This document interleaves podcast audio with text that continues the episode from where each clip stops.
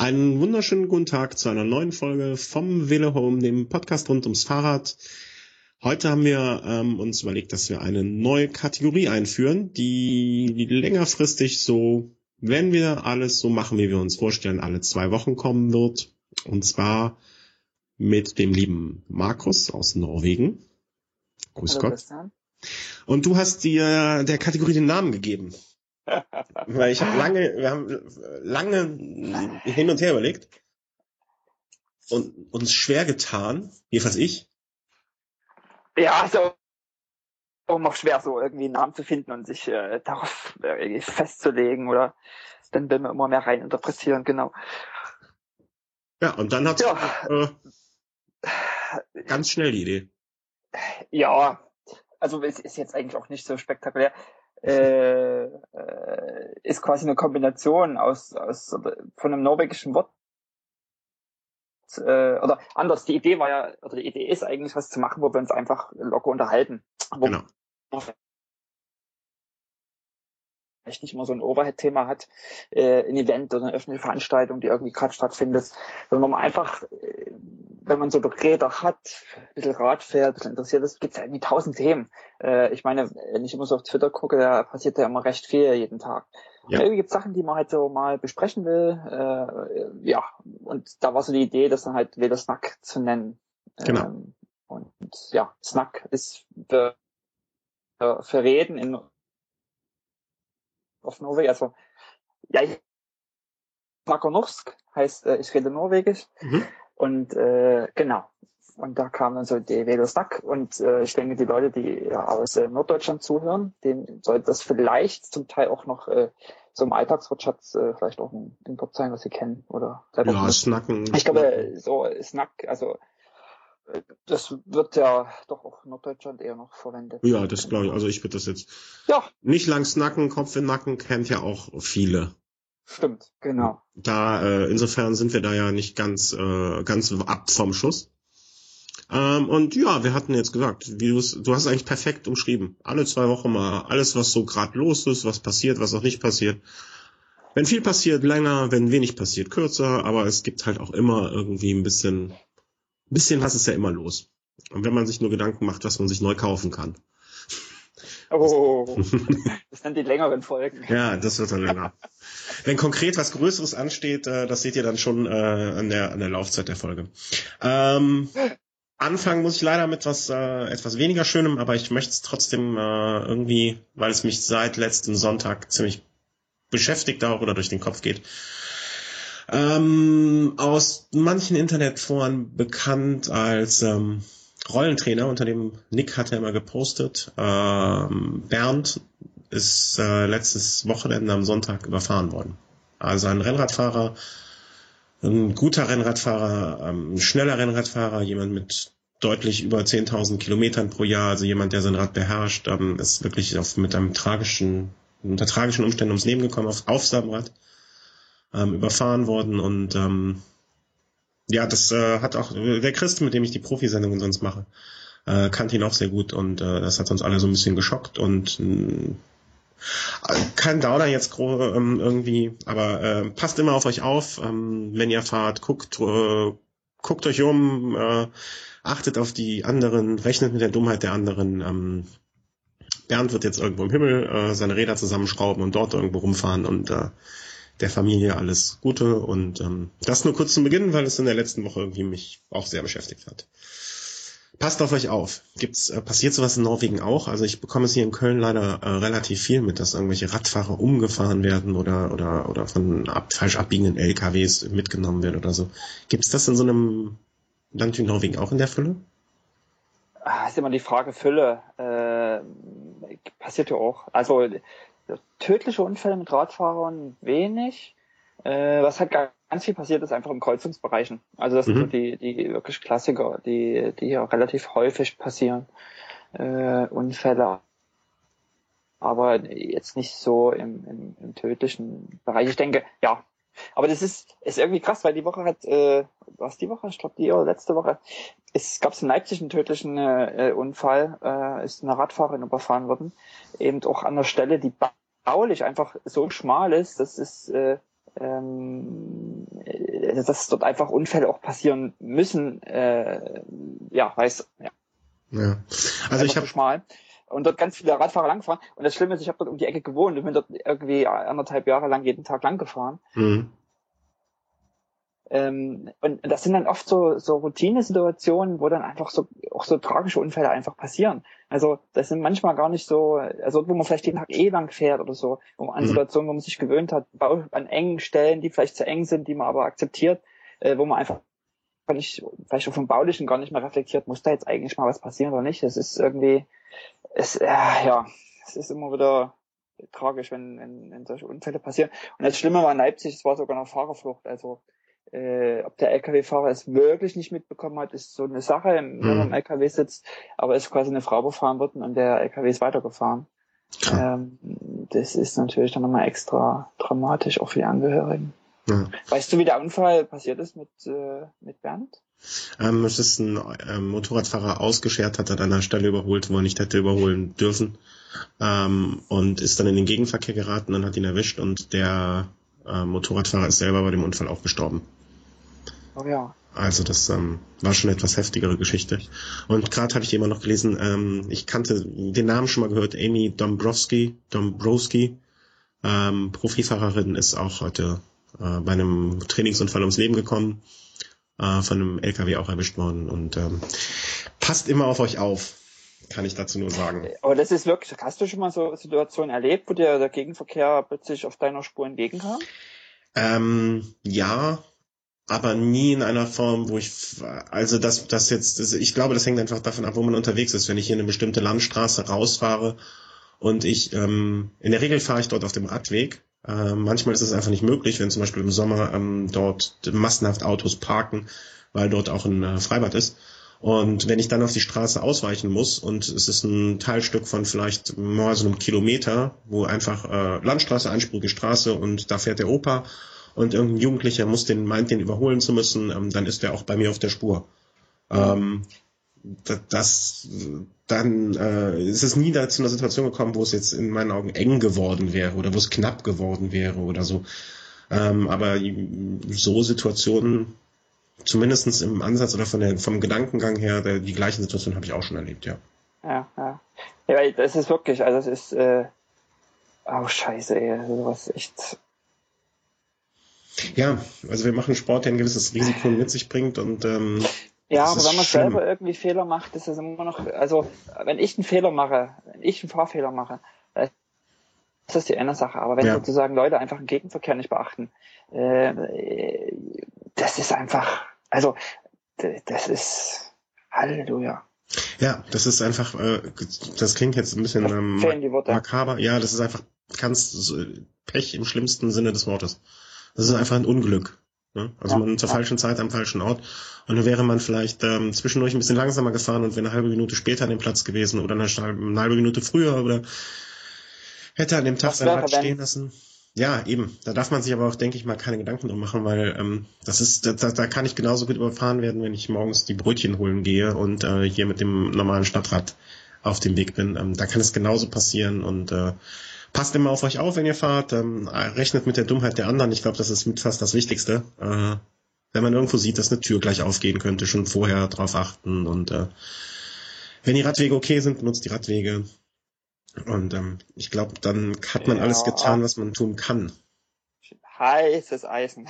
ja, diese Radweggeschichte äh, ist ein heißes Eisen und ich äh, bin da auch äh, immer hin und her gerissen und entscheide das spontan, wenn ich eine Strecke kenne und lange da gefahren bin und mir dann selber überlege, was ist für mich sicherer. Ja. Ähm, ich glaube, das ist die ich, Herangehensweise. Ich glaube, das muss dann letztendlich jeder so für sich ganz persönlich entscheiden. Ich habe für mich entschieden, dass ich fast nie Radwege verwende. Mhm weil es einfach so viele Kreuzungsbereiche immer wieder mit dem, mit, also äh, Ausfahrten gibt, sozusagen, mhm. wo es äh, Kreuzungsbereiche mit PKWs gibt, das ist mir einfach zu gefährlich. Und der Geschwindigkeits, also gerade wenn ich mit einem Rennrad unterwegs bin, äh, der Geschwindigkeitsunterschied zwischen mir als Rennradfahrer und anderen Radfahrern beziehungsweise Kindern und Fußgängern mhm. ist einfach so extrem. Ähm,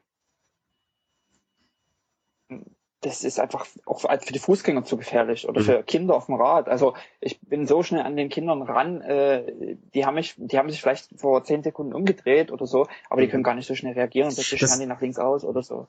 Deswegen habe ich für mich Radwege einfach, ähm, das ist kein Trainingsort. Mhm. Das äh, in, in, in den Bereichen oder in den Situationen, wo du es jetzt so wie du es beschreibst oder dem beschreibst, sehe ich das hundertprozentig genauso. Ähm, es gibt aber auch einfach, jedenfalls, das hängt wahrscheinlich auch je nach Region äh, einfach von der Situation ab.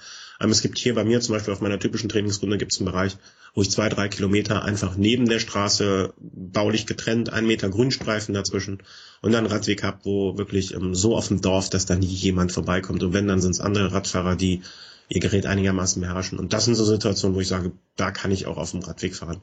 Da würde ich jetzt wahrscheinlich nicht, wenn ich irgendwie Tempobolzen und äh, irgendwie Blut im Mund und mit Tempo 40 lang rase, da würde ich das nicht machen. Aber wenn ich jetzt einfach so eine Runde, äh, Runde rolle, dann sind das so die Wege, wo ich sage, ja, da kann ich mir das, ähm, da gebe ich mir das. Ne? Oder ja. ähm, an anderen Strecken, wo man auch an der Landstraße lang fährt, wo einfach keine Ortschaften sind, wo keine Kreuzungen sind und so.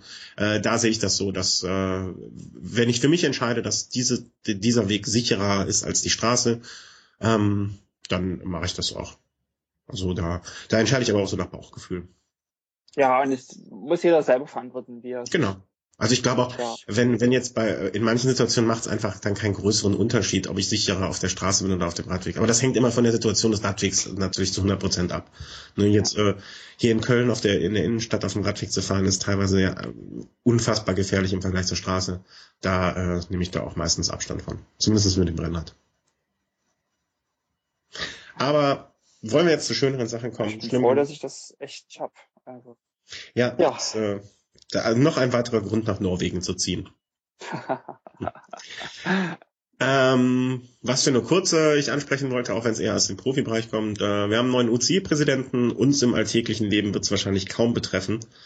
Ähm, sei denn, äh, wir werden noch doch noch Profis, was ich sehr, sehr äh, unwahrscheinlich halte. Herr Coxon, ähm, ich finde, er hat im englischen Radsport ganz gut getan, wenn man sieht, was sich da entwickelt hat. Hm, vielleicht wird das auch im internationalen Sport dann äh, ein bisschen in die Richtung gehen. Viel schlimmer als mit dem Iren kann es, glaube ich, nicht werden. Ähm, aber ich nehme das jetzt auch nur so am Rande eher wahr. Ist das für dich irgendwie, spielt das eine Rolle? Nee, oder? Nee, gar nicht. Also das ist, äh, boah, nee, so fernab und weit ab. Ja. Das sind halt Funktionäre und ja, die das ist auch, ich, ich kenne da zu wenig die Strukturen, damit da irgendwie ein Bild machen zu können oder eine Meinung bilden zu können. Ja, wir haben jetzt einen neuen, gut ist, und äh, schauen wir mal, was es bringt. Ja. Äh, heute ähm, war dann auch der Münsterland äh, Giro, großes Jedermann-Rennen hier äh, in Deutschland, so sowas wie der Saisonabschluss für die meisten im, in der Rennszene. Habe ich jetzt aber ehrlich gesagt auch nicht so viel mitbekommen. Ich bin da selber noch nie gestartet. Ähm, weiß auch gar nicht, ich, ich verwechsel das, glaube ich, auch immer mit dem Bochumer Rennen so ein bisschen, was von der Topografie her ja dieses Jahr nicht so toll gewesen sein soll. Ähm, vielleicht auch mal was, wo man starten kann. Ähm, warst du schon mal da? Nee, ne? Nee, auch nicht.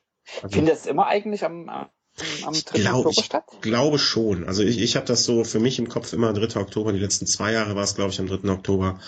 Ja. Wenn jetzt der 3. Oktober vielleicht auch mal irgendwie an einem Freitag wäre oder so, ich, ich habe mich zu wenig mit dem Rennen beschäftigt, äh, um mal da für mich eine Entscheidung zu treffen, da zu starten. Für mich ist auch immer dieser Termin so komisch, so, so, weil für mich die Saisonhohepunkte eigentlich immer früher im Jahr waren, ähm, dann nochmal so einen Formaufbau für da oder sowas zu machen. Irgendwie.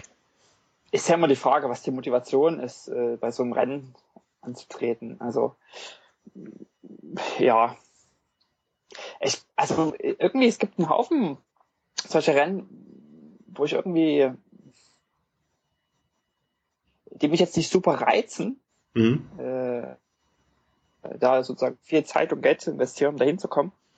Aber irgendwie doch mal Lust habe, es mal zu machen. Also einfach um mal, ähm, weil ich glaube, was, was ich persönlich da habe, ist eben, ich bin aus Deutschland weggegangen mhm. und habe so das Gefühl, aber von Deutschland selbst viel zu wenig zu kennen. Mhm.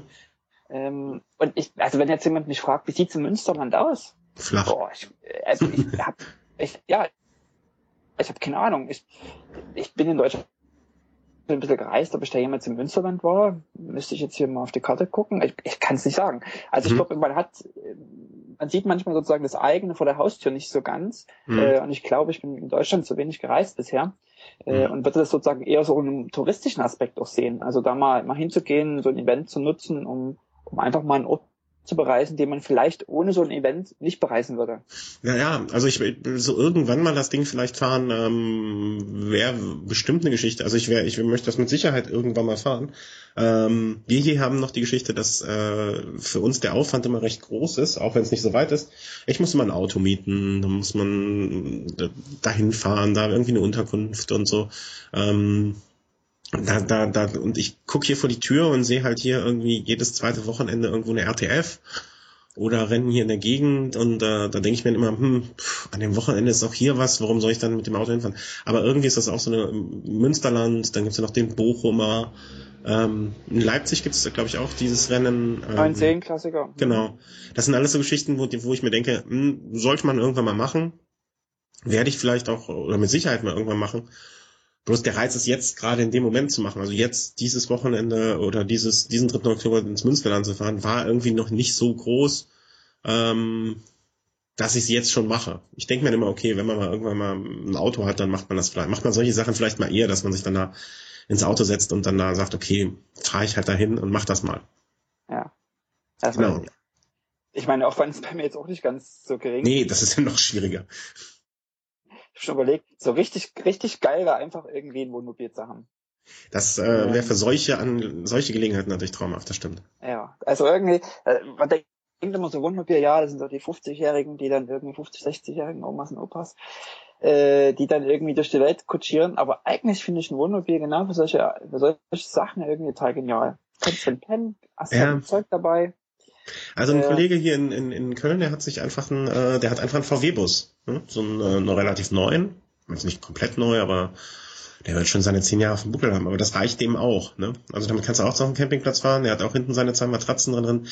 Solche Events, so ein, zwei Nächte kriegt er dann auch damit hin. Ne? Das wird dir dann auch schon reichen irgendwo. Ja, ja, ja. Andererseits, wenn man eh schon mal so ein Ding kauft, dann kann man noch Wohnmobil nehmen. Ja, und dann ist so, sag mal, wenn man noch eine Familie hat mit Kindern, dann ist natürlich der Verwendungszweck auch noch ein bisschen ja, das, erweitert. Okay. Ja, das stimmt. Und so. Und ich meine, nach Deutschland komme ich hier, komme ich so tendenziell, gerade jetzt, wenn es ein Rennen an einem, an einem Sonntag ist oder so, äh, oder an einem Samstag, äh, doch noch relativ gut mit dem Auto. So. Okay. Wie lange brauchst du in etwa? Naja, ich sag mal bis Hamburg. Ähm, muss ich halt eigentlich nur durch Dänemark. Da ist mal also durch Dänemark drei Stunden und noch, noch eine Stunde dann bis Hamburg vielleicht, ähm, vier Stunden bis Hamburg von, mhm. von Norddänemark aus. Und davor muss ich aber noch die Fähre nehmen. Das ist, da kommt noch mal was dazu. Mhm. Drei Stunden Fähre und noch zur Fähre fahren und so. Aber ich sag mal, es ist ja. schon ein Stück, also es sind schon, es sind schon viele Stunden, die da drauf gehen. Mhm. Ich denke halt auch immer, dass man, äh, also mir geht's immer so, dass ich nach dem Rennen einfach ähm, in, in der Regel so platt bin und so kaputt bin, dass ich dann auf so eine sechs, sieben Stunden Reise, äh, zumindest an den Tag selber, definitiv gar keine Lust mehr hätte. Ja, äh, das stimmt. Ja. Das und richtig. dann braucht man wieder noch einen Tag dranhängen und äh, da muss man in deinem Fall dann zum Beispiel wahrscheinlich auch noch den Freitag kann man auch schon wieder knicken. Das heißt, dann ist man auch schon wieder fast, ein, ist man schon wieder bei einer Woche, ne, die man irgendwie ja, ja zumindest damit es sich lohnt. Oder so. Ja. ja, das stimmt. Aber das, das ist halt das Schöne bei mir, wenn man selbstständig ist, muss man jetzt irgendwie keinen Urlaub einreichen. Ja. Und nicht das alles, also das, natürlich, wenn man jetzt irgendwie noch angestellt ist und irgendwie noch sechs Wochen Urlaub hat oder sieben oder so oder fünf, dann zählt man ja auch jeden Urlaubstag. Vier. Vier Wochen. So die Frage, wie viel kann man Also vier Wochen Urlaub hast Ja. Oh, oh. Ich sag dir jetzt nicht, wie lange alleine mein Sommerurlaub war. Nein, ich äh, habe in Erinnerung, dass das ein bisschen, dass du viel und lange, lange unterwegs warst. das waren schon mal mehr als deine vier Wochen. Das kann ja. ich ja. Ja, ich erinnere es. ähm, Scheiße. Ja. Aber wenn man das, was man macht, ja. gerne macht, dann ist das ja auch nicht so schlimm. Denke ich mir immer. Das ist ja das ja. Gute daran. Also wenn ich. Das ist immer so, ist immer so die Sache, mit dem man es halt alles koordinieren muss. Also macht man das jetzt nur mit sich, nur mit seiner Partnerin oder nur mit irgendwie, oder mit der ganzen Familie dann eben aus. Das sind halt so die, Also wie viel man dann sozusagen mhm. investiert von, von seinem Urlaub, geht dann irgendwie vielleicht letztendlich eine Woche Sommer Familienurlaub drauf. Mhm. So, mhm. ich mit meinem Radfahren oder so. Ja, ja. Das ist ja so die Diskussion, die man unter den Hut bringen muss. Das ist ja das, äh, das Glück habe ich da ja in der Hinsicht, dass ich ähm, eine Partnerin habe, eine Frau habe, die das ja auch mitmacht und die bei einer oder zehn Tagen Urlaub auch kein Problem damit hat, wenn ich zwei, drei Tage mit dem Rad unterwegs bin und das dann auch ja fotografisch sehr schön festhält, wie sie es im Sommer gemacht hat. Ja. Ähm, erzähl mal, wie war dein, äh, ihr habt ja schon eine Folge gemacht zu, zu ja. den Anstiegen und so, aber erzähl mal über, über dein Bianchi. Ach so, ja, das Rad, traumhaft. also äh, ich äh, Schimpf und äh, Schande über den Mechaniker äh, hat der gute Christoph vom Rennerblock äh, ausgekübelt. Und du wirst es wahrscheinlich auch, dass an diesem Bianchi äh, keine Campagnolo war, sondern eine gute alte äh, Shimano, was war's? Lass mich nicht zwei, Ultegra, die bombig geschalten hat, die wunderschön war, die das gemacht hat, was sie sollte und es war ein traumhaftes Rad. Äh, in Schwarz, ein Sempre Pro. Und ähm, ich mhm. bin ja vorher schon, hatte ich eine gewisse Bianchi-Affinität, einfach dadurch, dass der größte Radfahrer aller Zeiten äh, im Bianchi-Team gefahren ist. Aber das hat sich jetzt auch noch äh, manifestiert, nachdem ich mal ein Bianchi gefahren habe. Also es, äh, ich, ich hätte es am liebsten direkt eingepackt und die wollten es mir auch verkaufen. Aber das wäre dann ähm, doch ein bisschen logistisch ein Problem geworden. Ähm, es war echt toll zu fahren. Also ich, ich, ich habe einfach verglichen mit dem Track, was ich vorher hatte und äh, also auch dann dort gemietet vor Ort. Ja. Ähm, von der Rahmengeometrie ähm, würde ich es als ähnlich einschätzen.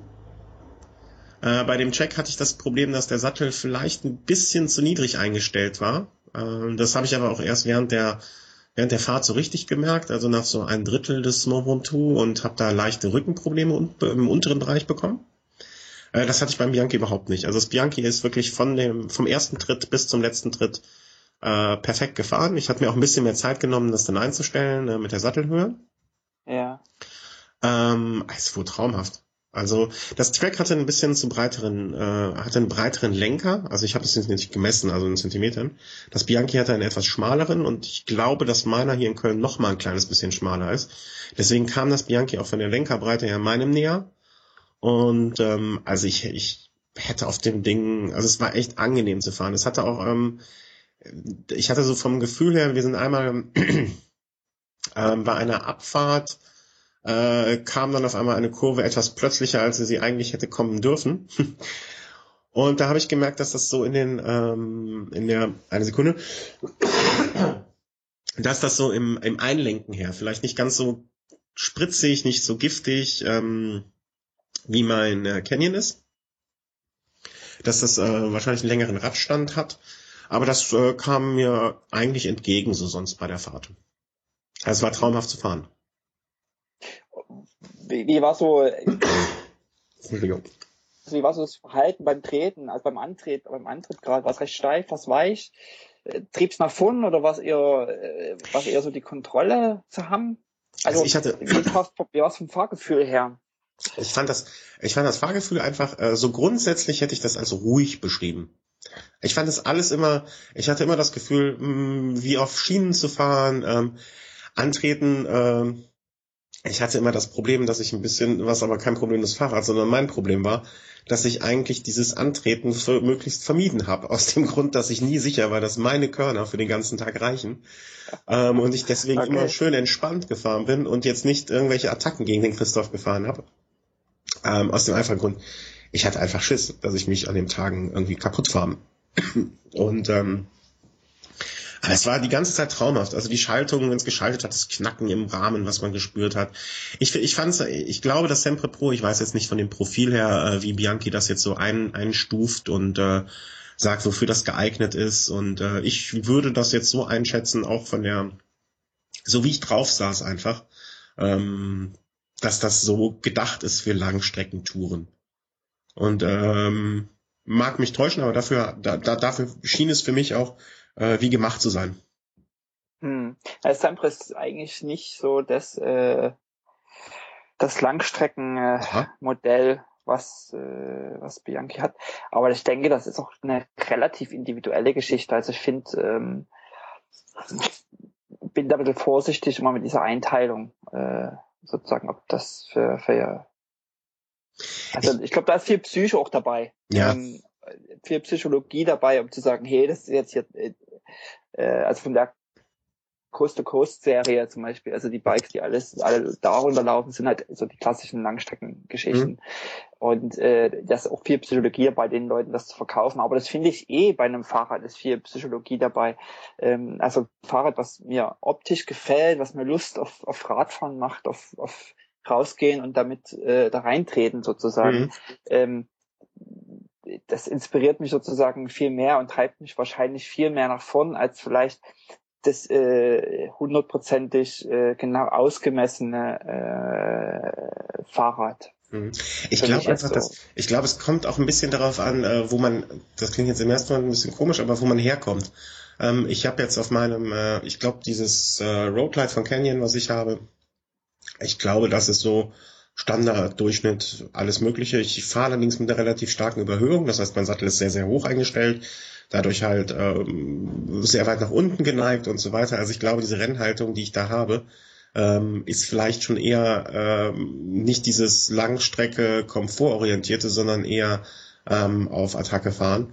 Und ich glaube einfach, wenn man aus dieser, aus dieser Haltung dann sich auf dieses äh, Sempre setzt, die vielleicht nicht ganz so ja, wie soll ich sagen, renntauglich, nicht renntauglich will ich nicht sagen, aber die vielleicht etwas komfortorientiert ist als das, was ich jetzt habe, dann kommt mir das natürlich eher vor wie so ein langen Streckenrenner. Wenn jetzt Klar. aber einer von einem ähm, Specialized Roubaix, das ist ja glaube ich der, der von Specialized der ähm, der Komfortrenner oder der Marathonrenner oder wie man es auch nennen mag. Wenn jetzt einer von diesem Rad kommt und sich dann auf das Sempre setzt, der sagt sich vielleicht, hu, hu, das ist aber hier äh, ein Rennmaschinchen. Ne? Also ich glaube, das spielt auch eine, eine, eine, starke Rolle, was man gewohnt ist. Mhm. Und das sind auch so die ganzen Komponenten, also du sagst Lenkerbreite zum Beispiel. Genau. Das ist ja eine Sache, die kannst du tauschen.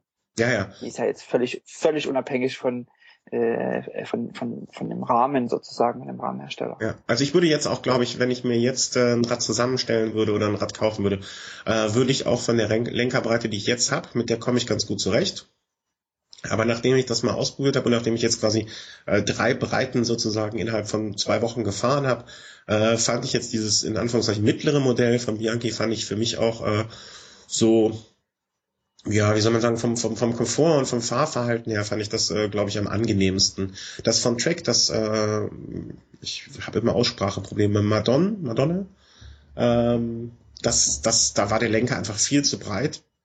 Und ich glaube, das hat mir grundsätzlich ein bisschen den Spaß an diesem Fahrrad äh, nicht verdorben, aber ähm, ich, ich hatte nie das Gefühl, dass ich auch wirklich einem zu mir hundertprozentig passenden Rad sitze. Das lag aber an dem breiten Lenker und das lag auch daran, dass die äh, Klickpedalen einfach Schrott waren. Also nicht Schrott, aber die waren halt echt schon so ausgelutscht und äh, hätte ich das mehrere Tage gehabt, hätte ich glaube ich auch nach der ersten Tour wäre ich dahin gefahren und hätte gesagt, hier, ich brauche neue Pedale, die taugen nichts mehr. Ja, ja. Für einmal den Berg rauf hat's gereicht.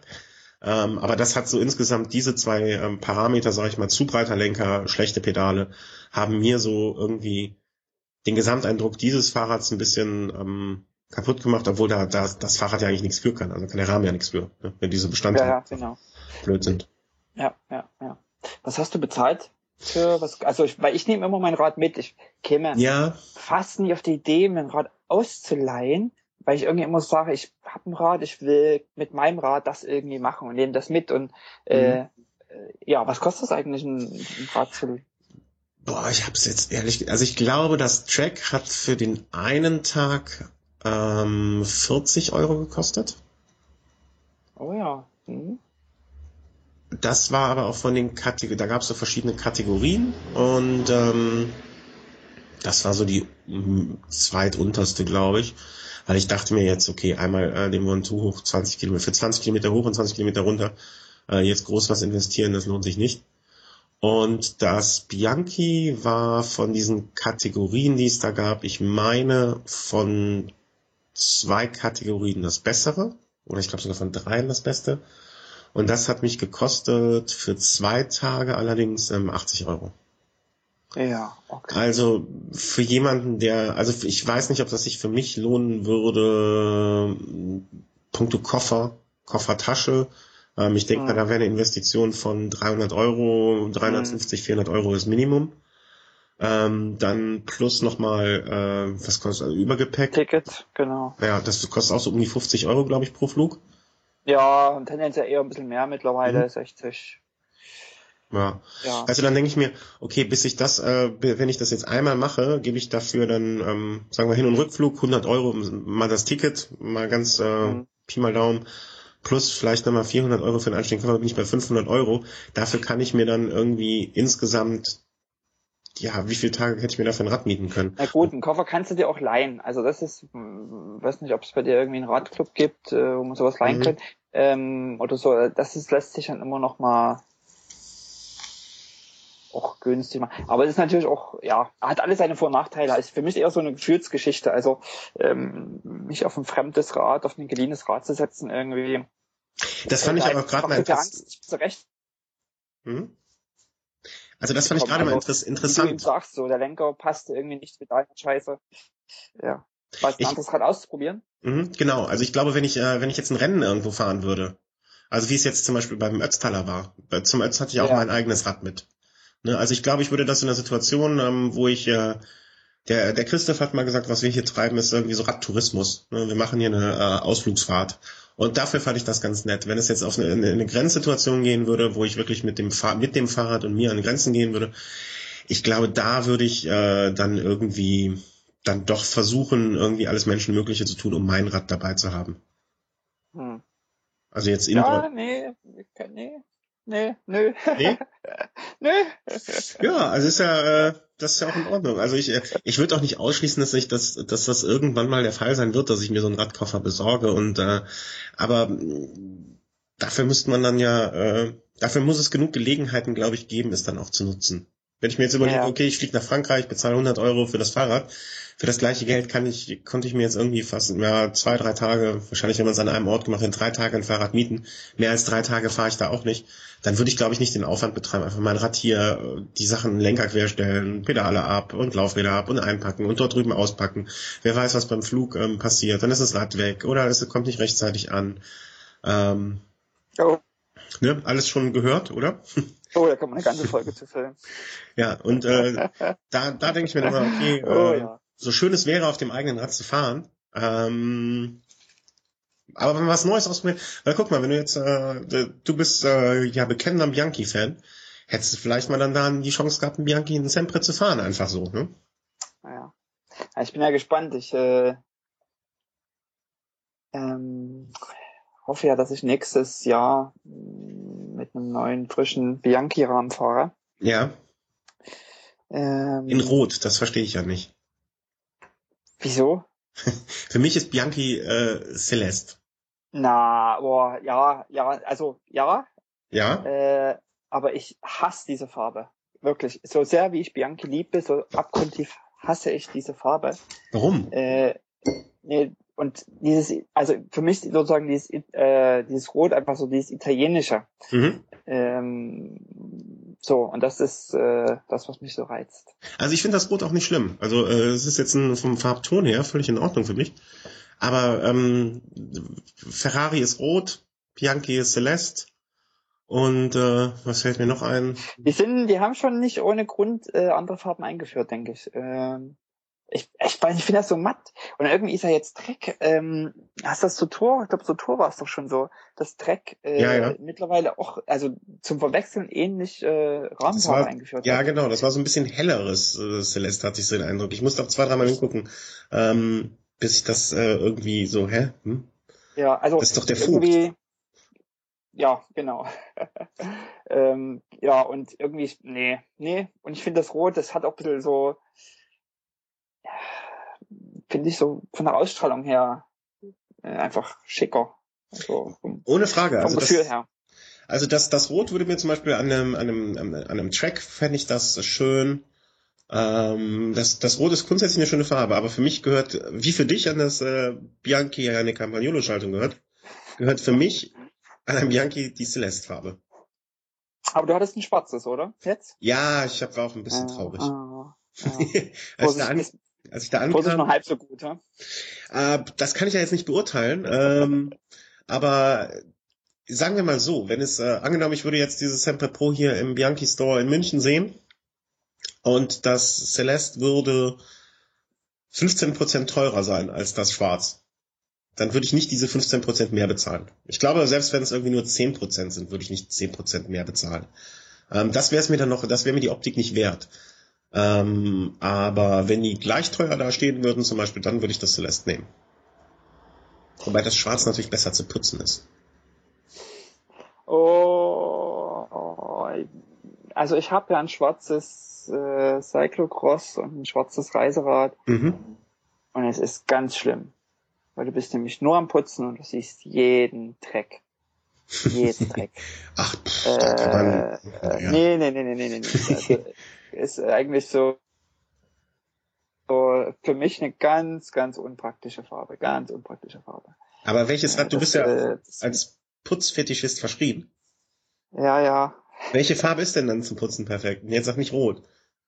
Ich, irgendwas Buntes, garantiert Buntes. Also irgendwie, wo, wo du eh schon viele Strukturen und Linien und, und, und Zeug hast, äh, wo sozusagen der einzelne Dreck gar nicht so der auffällt. Aber wenn du so immer was Einfarbiges hast, ist immer schwierig. Also ich glaube, dann äh, hatte Mappai damals eine spezielle Lackierung für ihre Rahmen. Das wäre das Perfekte, oder?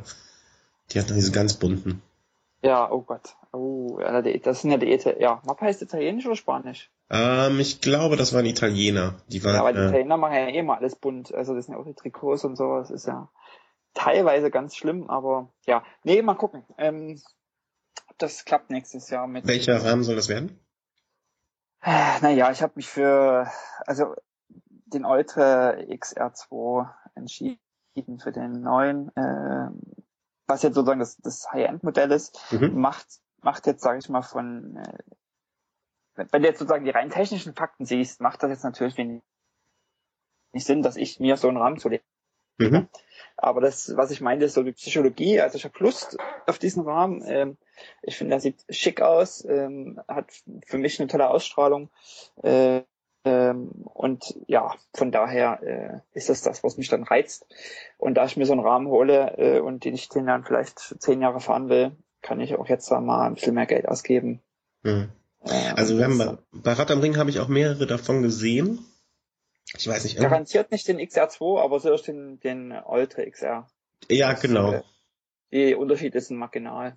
Also, also der Unterschied zwischen, zwischen dem neuen XR2 Modell und dem aktuellen XR und der ist, äh, der Unterschied ist eher rein technischer Natur, mhm. aber sehr interessant, weil nämlich ähm, bisher musstest du dich entscheiden, ob du hydraulische, äh, Quatsch, ob du elektronische oder noch äh, ähm, traditionelle Schaltung haben willst. Mhm. Und äh, weil die Kabelführungen quasi äh, und ging um Batterieaufnahme und Bohrungen und so, mhm. ähm, weil die quasi äh, nur jeweils für ein Modell waren und die, der neue XR2 kann sozusagen beides. Wenn ich also mich irgendwann doch mal entscheiden sollte, auf eine elektronische Schaltung umzusteigen, passt mhm. die an den Rahmen. Wo, wo wird da die Batterie eingebaut? Dann, äh, das finde ich ganz ähm, gute Frage.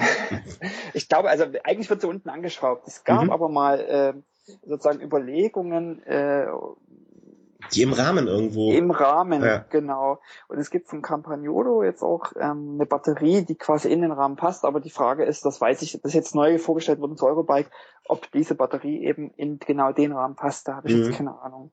Weil der neue XA2-Rahmen ist auch noch nicht ähm, so richtig verfügbar, sage ich mal. Mhm. Weil ich, ich frage mich einfach, wie will man diese Batterie einigermaßen vernünftig äh, irgendwo reinkriegen? Weil die muss ja auch in irgendeiner Form zugänglich sein. Also eine Batterie ist ja, die mhm. hält natürlich ewig und 200 Jahre und wahrscheinlich ist, wird die auch länger halten, als der Rahmen fahr, gefahren wird. Aber nichtsdestotrotz, es sind Steckerverbindungen, es sind Kabelverbindungen und wenn da mal irgendwo ist, man muss ja da dran kommen können in irgendeiner Form. Geht ja schon mit dem Laden los, muss ja, ja, ja klar. Laden. Und von daher. Ja, nee, ich, ja, ich überlege, ob ich mir mal irgend, also ich habe schon Lust auf eine elektronische Schaltung und gerade nach London, Edinburgh, London habe ich eben, gibt es da Argumente für, für eine elektronische Schaltung? Gerade du nach, äh, nach London, also deine, deine Probleme danach mit der Hand äh, werden wahrscheinlich obsolet. Ich habe mich mit Leuten unterhalten, die äh, mit elektronischer Schaltung gefahren sind. Die meinten, du, stimmt, früher hatte ich genau dieselben Probleme. Mhm. Und äh, ja. Also Christoph. ist alles noch Zukunftsmusik ja. äh, und mal gucken mit dem Rahmen. Wie gesagt, ich habe jetzt angefragt, also mal gucken, wie die Preise hier sind mhm. in Norwegen, äh, welchen Preis ich von meinem Händler kriege und äh, wann er denn überhaupt verfügbar ist. In dem Zusammenhang, ich habe im Sommer ähm, mal eine CycleFit äh, Vermessung machen lassen von mir. Mhm. Ähm, das fand ich ganz praktisch. Gerade jetzt mit der Entscheidung neuer Rahmen mhm. und welchen, welche Rahmenhöhe kauft man denn? Äh, von dem Modell stehen ja noch nicht gerade alle Rahmenhöhen im, im Laden und du fährst irgendwie da mal eine Runde rum ähm, und probierst mal aus, was dir passt. Äh, und das fand ich ganz praktisch. Also du so eine, so eine Körpermessung mhm. Zu machen und daraus dann sozusagen den Rahmen abzuleiten. Also genau.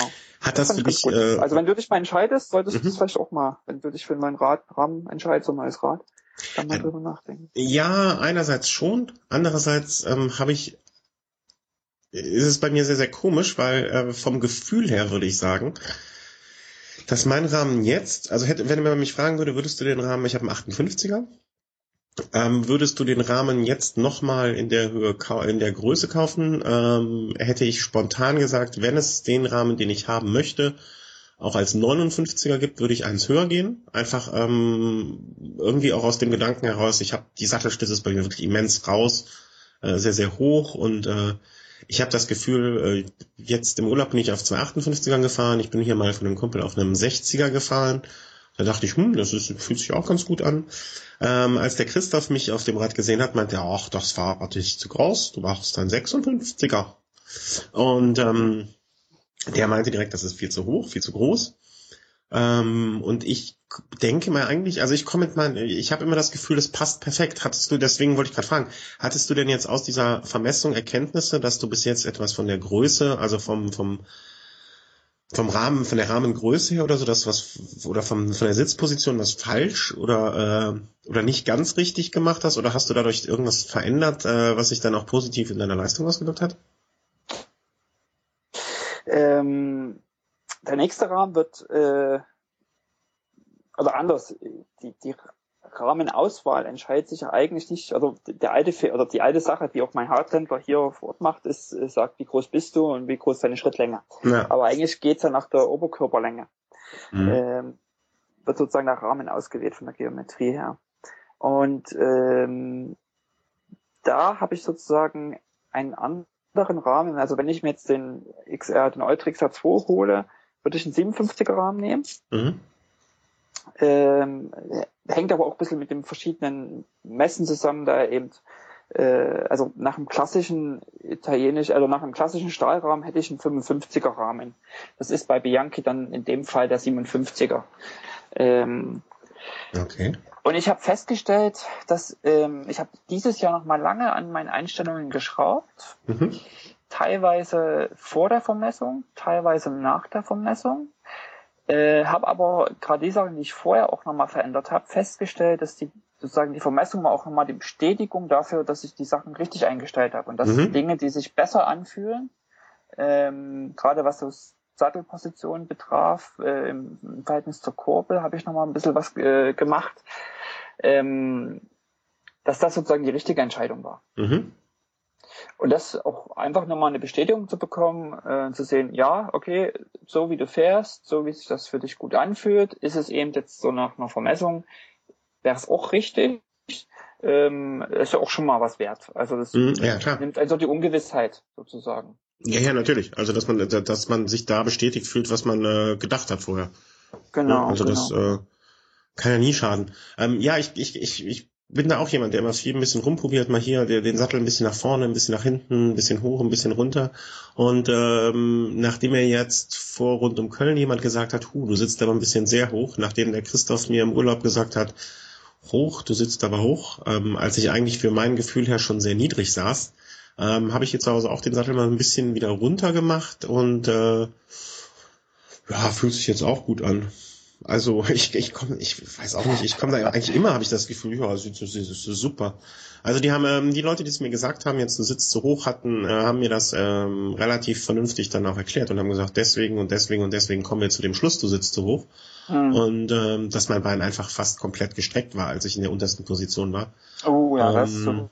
Das ist zu, du sitzt zu hoch, du sitzt zu hoch. Ja, das haben sie alle gesagt, aber ähm, das, das Argument, äh, dem kann man auch nichts entgegensetzen, absolut nichts, äh, außer dass ich immer gesagt habe, ja, aber ich fühle mich so wohl. Ja. Und dem Argument kann man ja leider auch nichts entgegensetzen.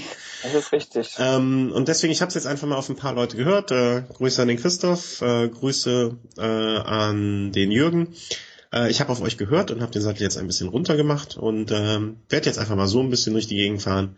Und ähm, ja, ich merke schon, dass ich in der untersten Position nicht mehr so gestreckt sehe, bin, dass ich nicht mehr so viel ziehe beim Treten. Ne? Was vielleicht auch daran begründet ist, dass ich nicht mehr so viel ziehen muss, weil ich einfach so weiterkomme.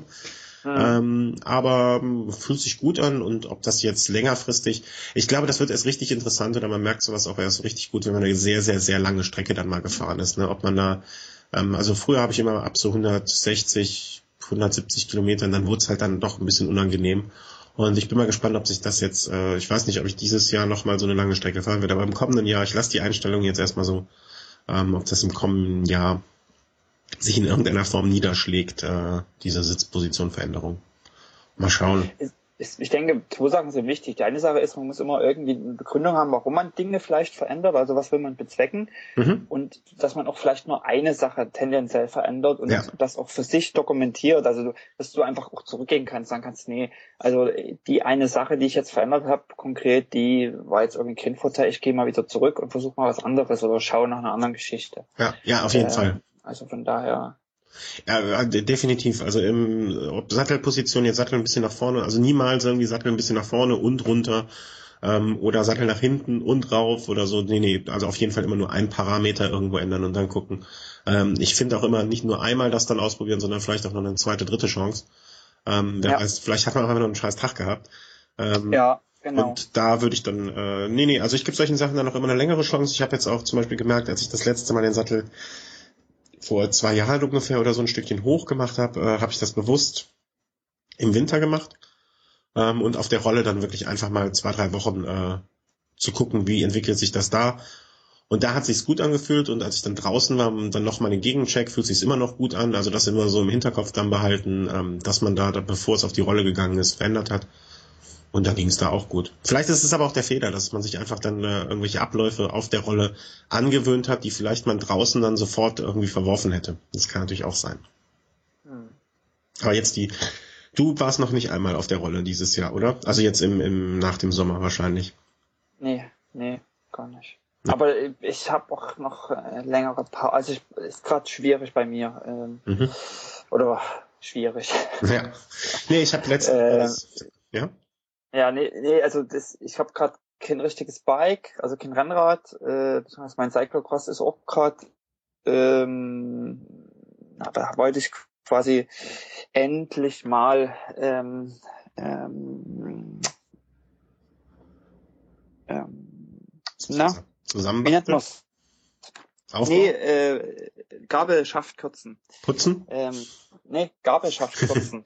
okay. Äh, der war noch zu lang äh, vom Zusammenbau äh, Anfang des Jahres und äh, habe sozusagen die Gabel rausgenommen und habe abgesägt und dabei ist mir ähm, nichts also nicht nicht an der Gabel was kaputt gegangen, sondern äh, der Head das Headset ist mir der untere Teil kaputt gegangen. Äh, also die, der war einfach schon echt, ich war überrascht, durchgerostet. Okay. Äh, ähm, ich bin viel im Winter, viel letzten Winter gefahren, viel mit Salz und feucht und äh, dann steht halt das feuchte Rad irgendwie noch drinnen und trocknet noch und äh, sitzt doch irgendwo Wasser drin und naja. Und es hat halt ganz schön diesen, äh, diesen, äh, diesen Steuersatz angegriffen und der ist mir jetzt einfach mehr oder weniger auseinandergefallen, weggerostet, äh, war nicht mehr brauchbar war. Und das ist halt so ein integrierter. Und mhm. hier in Norwegen kriegst du nicht alles quasi irgendwie um die Ecke, beziehungsweise selbst so gut sortierte ähm, Online-Händler wie Bike24 kriegst du hier nicht. Also das, du kannst nicht einfach, wie du jetzt in Deutschland bei Bike24 oder anderen ähm, einfach guckst, okay, das sind jetzt meine Einbau äh, und äh, ja, das und das brauche ich. Ähm, das ist einfach bestellst, sondern ähm, ja, halt ziemlich schwierige Kiste. Mhm. Und ähm, da habe ich mir jetzt eben einen neuen Headset bestellt, der dann aber irgendwie falsche Lieferzeiten hatte, beziehungsweise der dann, äh, dann angegeben war mit irgendwie lieferbar und nun sich herausstellt, dass er dann doch nicht mehr lieferbar ist und auch nicht mehr vom Hersteller angegeben ist, wann er lieferbar ist. Und dann musste ich dann quasi auf ein anderes Modell umsteigen. Und das zieht sich jetzt irgendwie schon eine Weile hin. Er ist immer noch nicht hier. Und äh, ja, deswegen ist also mein, mein Cyclocross quasi äh, nicht funktionstüchtig. Äh, mein Rennrad ist noch von London Edinburgh London nicht funktionstüchtig äh, mit dem Rahmen. Mhm. Äh, mein Finger will noch nicht so richtig. Immer noch. Ist immer noch, ja, ja, Ach, ist immer noch. Äh, ja, und von daher äh, ist jetzt gerade irgendwie noch ein bisschen Pause äh, angesagt. Ich äh, drehe auch ab und zu ein paar Mountainbike-Runden, mhm. aber das ist jetzt nicht so nicht so Trainingsgeschichten, äh, das ist mehr so mal rauskommen, Luft schnappen. Mhm. Äh, und ich laufe gerade, äh, versuche sozusagen das, was man Training nennen kann, vielleicht ein bisschen mit Laufen zu kompensieren. Mhm. Also ähm, dass man doch mal ein bisschen schwitzt und der Puls nach oben geht. Ja. Genau. Also ich hatte schon die erste Runde auf der Rolle. Also, du bist also schon in der Vorbereitung für 2014. Ja, ich, weiß es auch nicht so genau.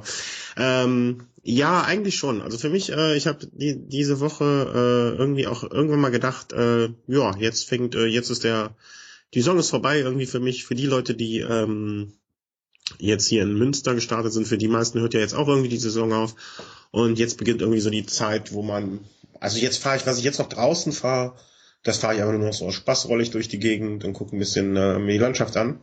Und ähm, ich fahre dann aber auch einfach, ehrlich gesagt, auf der Rolle immer so mh, vielleicht ein Stündchen. Länger kriege ich das nicht hin, dann kriege ich einfach einen Koller, glaube ich. Ich habe mal anderthalb Stunden geschafft, eine Zeit lang, aber so, so eine Stunde bis anderthalb ist so das Maximum, was ich da schaffe. Die Leute, die irgendwie vier Stunden darauf sitzen, sind für mich ähm, äh, völlig verrückt. Also ich, ich kenne da Leute, die schauen sich dann Radrennen dabei an und fahren vier Stunden. Äh, das kriege ich nicht hin, da bin ich äh, irgendwie im Kopf nicht zu in der Lage. Ich bin schon mal froh, wir sind jetzt umgezogen, ähm, dass bei mir ich unten im Keller jetzt eine Möglichkeit habe, das doch wieder zu machen. Ähm, war ich vorher nicht ganz sicher, ob das hier in der neuen Wohnung auch so klappen wird, aber im Keller haben wir genug Platz, dass ich das da aufstelle. Und ja, ich bin da schon einmal äh, gefahren und äh, in der Tat, also jetzt so Saisonplanung, ähm, die, die Saisonplanung steht ja bei uns, also bei mir zumindest eher mal so daraus, äh, dass die Saisonvorbereitung erstmal ist, was fahre ich denn nächstes Jahr überhaupt? Ja, und äh, muss ehrlich gestehen, also so, so richtig Ziele habe ich mir noch nicht ausgeguckt. Also ich werde äh, definitiv äh, rund um Köln natürlich fahren, einfach weil es Heimrennen ist, seit 2000, ich glaube fünf oder sechs jedes Jahr einmal ausgesetzt und immer gefahren. Ähm, es ist, ist vor der Haustür. Frühjahr oder? Hm? Nochmal? Ist im Frühjahr oder wann ist das? Genau, das war ähm, das war jedes Jahr zu, zu, Ostern, also ja. am Ostermontag. Ähm, Im letzten Jahr wurde es verlegt auf den Pfingstmontag, also rund, ähm, ja, was ist das, sieben Wochen später dann, ne? Mhm. Ja. Ähm, und ich habe ehrlich gesagt noch am 11., am 11.11., .11., wie in Köln, äh, das ist der traditionelle Datum, am 11.11. .11. fängt der Karneval an in Köln und äh, die Anmeldezeit äh, für rund um Köln. Und äh, wir haben also hier in Köln sogar einen festen Termin, wann unsere Anmeldung anfängt, jedes Jahr. Und ähm, dann wird's, glaube ich, erstmal richtig bekannt gegeben. Also ich weiß, dass Arthur Tabat, der äh, ewige Veranstalter von Rund um Köln, ähm, oder Head of Everything oder wie man ihn auch immer nennen mag, äh, den ersten, äh, nicht den ersten, den äh, Pfingstmond, Pfingstsonntag oder ja Pfingstsonntag als äh, Termin dafür etablieren möchte. Es gab früher wohl immer irgendwelche Kollisionen mit dem Profirennen und dann Termin im Profikalender.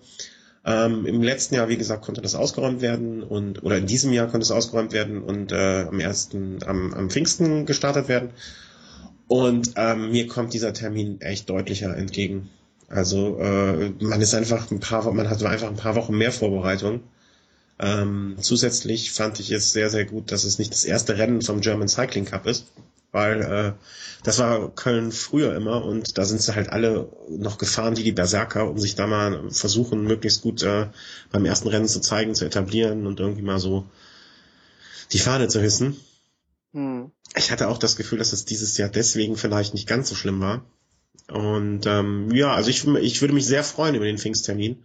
Und äh, ich glaube, das ist in puncto auf Wetterfestigkeit und Wetter einfach für alle Beteiligten schöner. Also ich hoffe auf den Pfingsttermin und werde da auch auf jeden Fall ähm, am Start sein. Und sonst habe ich hier noch nichts. Muss ich gestehen. also ich werde, hier in Köln gibt's ähm, drei äh, Radmarathons. Ein Condorflug, ähm, dann vom Ford und Immendorf, glaube ich. Ne, drei jedenfalls, also mit äh, 210 plus x Kilometern, äh, die auch teilweise sehr schön sind. Also der eine führt durch die Eifel, äh, Eifelmarathon, irgendwie mit auch dann so zweieinhalbtausend Höhenmetern. Ähm, von diesen dreien habe ich mir dieses Jahr vor, also für die kommende Saison vorgenommen, mindestens zwei zu fahren.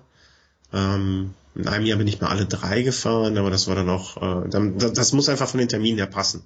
Ne? Also es muss jetzt irgendwie man ist nicht durch, durch Zufall im Urlaub oder nicht an dem Wochenende irgendwo bei einer Hochzeit oder oder dass man da gehört halt auch meiner Meinung nach irgendwie so ein bisschen Glück dazu, dass man äh, diese drei Termine dann kann.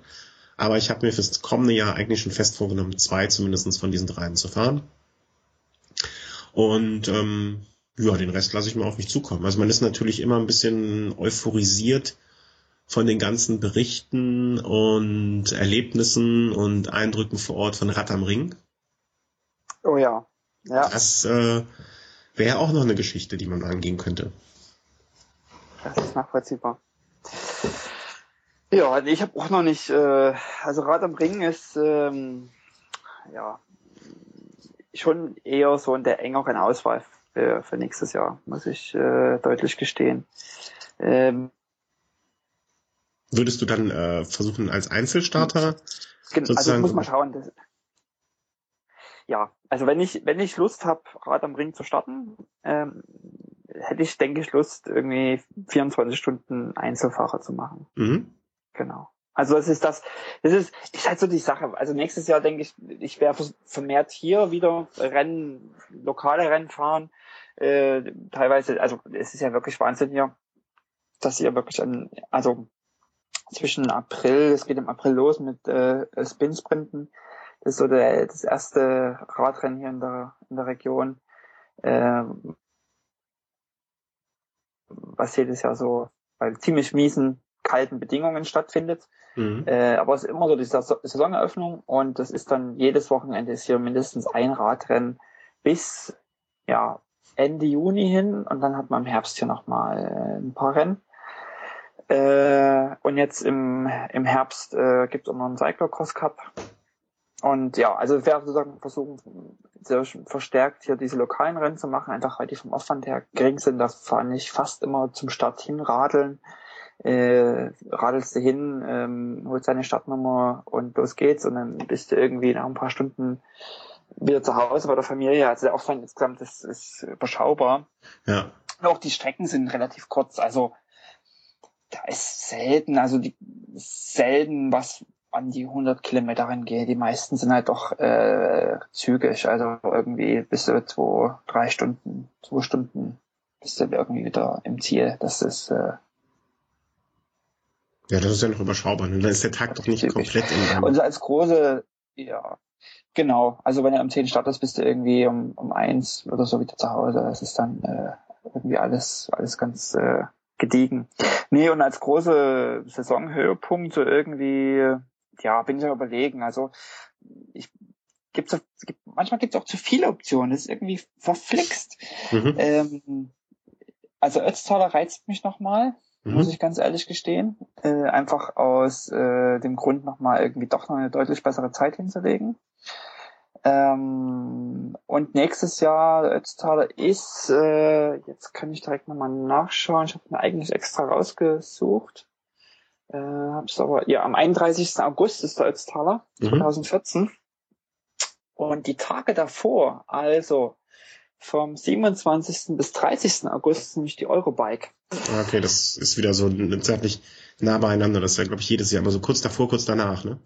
Ja, wobei da jetzt eine Woche, also eine halbe Woche dazwischen lag. Äh, und jetzt wäre es halt so, dass man wirklich äh, das sehr kompakt hat. Also mhm. ja, da bin ich sozusagen am überlegen, ob ich das einfach mal nochmal verbinde. Ich habe mal Lust, zur Eurobike zu fahren, mhm. äh, mir das mal anzuschauen. Und ähm, genau, das wäre halt so eine so eine Geschichte. Also dann wäre es sozusagen einmal hin und zurück fliegen und so Sachen abhaken. Mhm. mhm weil dazwischen, also ein Auto mieten und dann irgendwie die zwei, drei Stunden Autofahrt zwischen Sölden und äh, Friedrichshafen. Äh, das ist irgendwie alles ähm, überschaubar. Ja, also genau. Mhm. Aber das ist, also was, was mich so noch reizt für nächstes Jahr, ist irgendwie Langstrecken-Sache. Also ja, mal gucken, ob ich da ein Event mache oder was eigenes mache. Ähm, hab so eine Idee, ist eben mal einfach von hier bis äh, bis nach Leipzig quasi zurück, also ja, äh, zu radeln. Mhm. Aber das jetzt nicht als Radtourist zu machen, weil das habe ich ja schon gemacht. Also ich bin ja damals, als ich nach Norwegen ge gezogen bin, bin ich quasi von Leipzig bis hier nach Brüne mit dem Rad gefahren über Schweden. Mhm. Und da habe ich aber drei Wochen gebraucht und mit Gepäck und Zelten und so, sondern einfach so, äh, so als, ich sag mal, mehr oder weniger Non-Stop-Geschichte. Wie viele Kilometer sind das? Circa Pi mal Daumen? Ja, es sind sowas über 1000. 1100. So. Ja, also ein bisschen weniger als London, Edinburgh, London. Ja, ganz genau. Und da hätte ich Lust, das, äh, das einfach mal, mal zu machen. Ähm, genau. Irgendwie um Mitsommer rum, da ist es mhm. eben noch nachts am, am längsten hell. Ja, klar, ähm, das, das wird sich anbieten ja, dann muss bedeutet also ein bisschen Streckenplanung. Ich denke, durch keine Ahnung, wie das mit Streckenplanung ist, ob es kürzer oder länger wird. Äh, das waren jetzt die Autobahn, Autobahnkilometer. Mhm. Äh, durch Dänemark relativ direkt. Äh, denke, Dänemark wird länger werden. Deutschland könnte ich mir das fast kürzer vorstellen, wenn man mhm. da ein bisschen direkter nach Leipzig fahren könnte. Ja, oder eben Rad am Ring, 24-Stunden-Geschichte zu machen. Die Frage ist halt da immer äh, mit dem ähm, mit dem Ötztaler, wie das mit dem Termin ist. Ne? Das war ja dieses Jahr, glaube ich, zwei Wochen auseinander. Genau. Wenn das jetzt nur so ein, also ich, ich denke mal, wenn Ratterring wieder stattfinden sollte, das ist ja auch immer mit dem Nürburgring diese Frage, wie da die Situation ist die würden sich äh, gehörig ins Bein schießen, wenn sie es zu nah aneinander machen würden. Also diese zwei Sachen, äh, zwei Wochen sind, denke ich mal, das Minimum, ähm, weil die Anzahl der Leute, die bei beiden Rennen starten, ja doch, äh, ich will nicht sagen, jeder, der da startet, startet auch da, aber viele Leute sind ja dann schon Doppelstarter. Ich hoffe mal, dass die sich dessen bewusst sind und dementsprechend genug Platz zwischen diesen zwei Rennen lassen. Ja. Ähm, und für mich ist das einfach auch äh, organisatorisch ein bisschen problematisch, einfach so in relativ kurzen Abständen zweimal zwei solche Events zu machen. Das ist halt ja. irgendwie, ähm, ja. Auf der anderen Seite, man hat ja dieses Jahr nicht so gutes Wetter gehabt bei ähm, äh, Nürnberg äh, ja. Ring. Und es ist so die Frage, ob sie das vielleicht doch eher noch ein Stückchen vorziehen in Richtung Sommer oder Ich weiß es nicht. Also ich glaube, die hatten, also die Male, die ich da gestartet bin, war es eigentlich immer gutes Wetter. Ich glaube, die verbuchen das jetzt einfach mal unter ordentlich Pech gehabt. Okay, okay. Also, ähm, klar, wenn, wenn, wenn, wenn die jetzt sagen, okay, wir machen es zwei Wochen danach, Mitte September, kannst du natürlich immer Pech haben. Und äh, zwei Wochen vorher, also auf den Mitte August zu gehen, ist natürlich auch immer die Frage, inwieweit das da mit Autorennen schon äh, zugebucht ist oder die Geschichten für die einfach lukrativer sind, wenn da Autogeschichten ja. stattfinden. Ähm, von der Einnahmenseite her, dass das nötig ist, dann eher auf einen Termin zu gehen, der für Autorennen äh, oder Motorrad oder was weiß ich ja, äh, ja. weniger attraktiv ist, äh, um die Einnahmen zu generieren da, weil da sieht's ja. da eher schlecht aus. Ähm, deswegen kann ich mir schon vorstellen, dass die dabei bleiben nach dem Ötztaler und äh, dann zwei Wochen später, das wäre dann halt so Mitte September. Äh, Riesenglücksspiel, klar. Ähm, was man da an Bildern gesehen hat dieses Jahr vom 24-Stunden-Rennen war ja äh, teilweise erschreckend. Ähm, was man gehört hat, mitbekommen hat, äh, war schlimm. Also als ich, als wir da waren an dem Samstagnachmittag, da war schon so ein bisschen, hm, ob das alles gut geht. Ähm, ich bin ja von da aus mit dem Fahrrad nach Hause gefahren. Als ich hier ankam, brach hier gerade alles äh, Land unter und brach zusammen.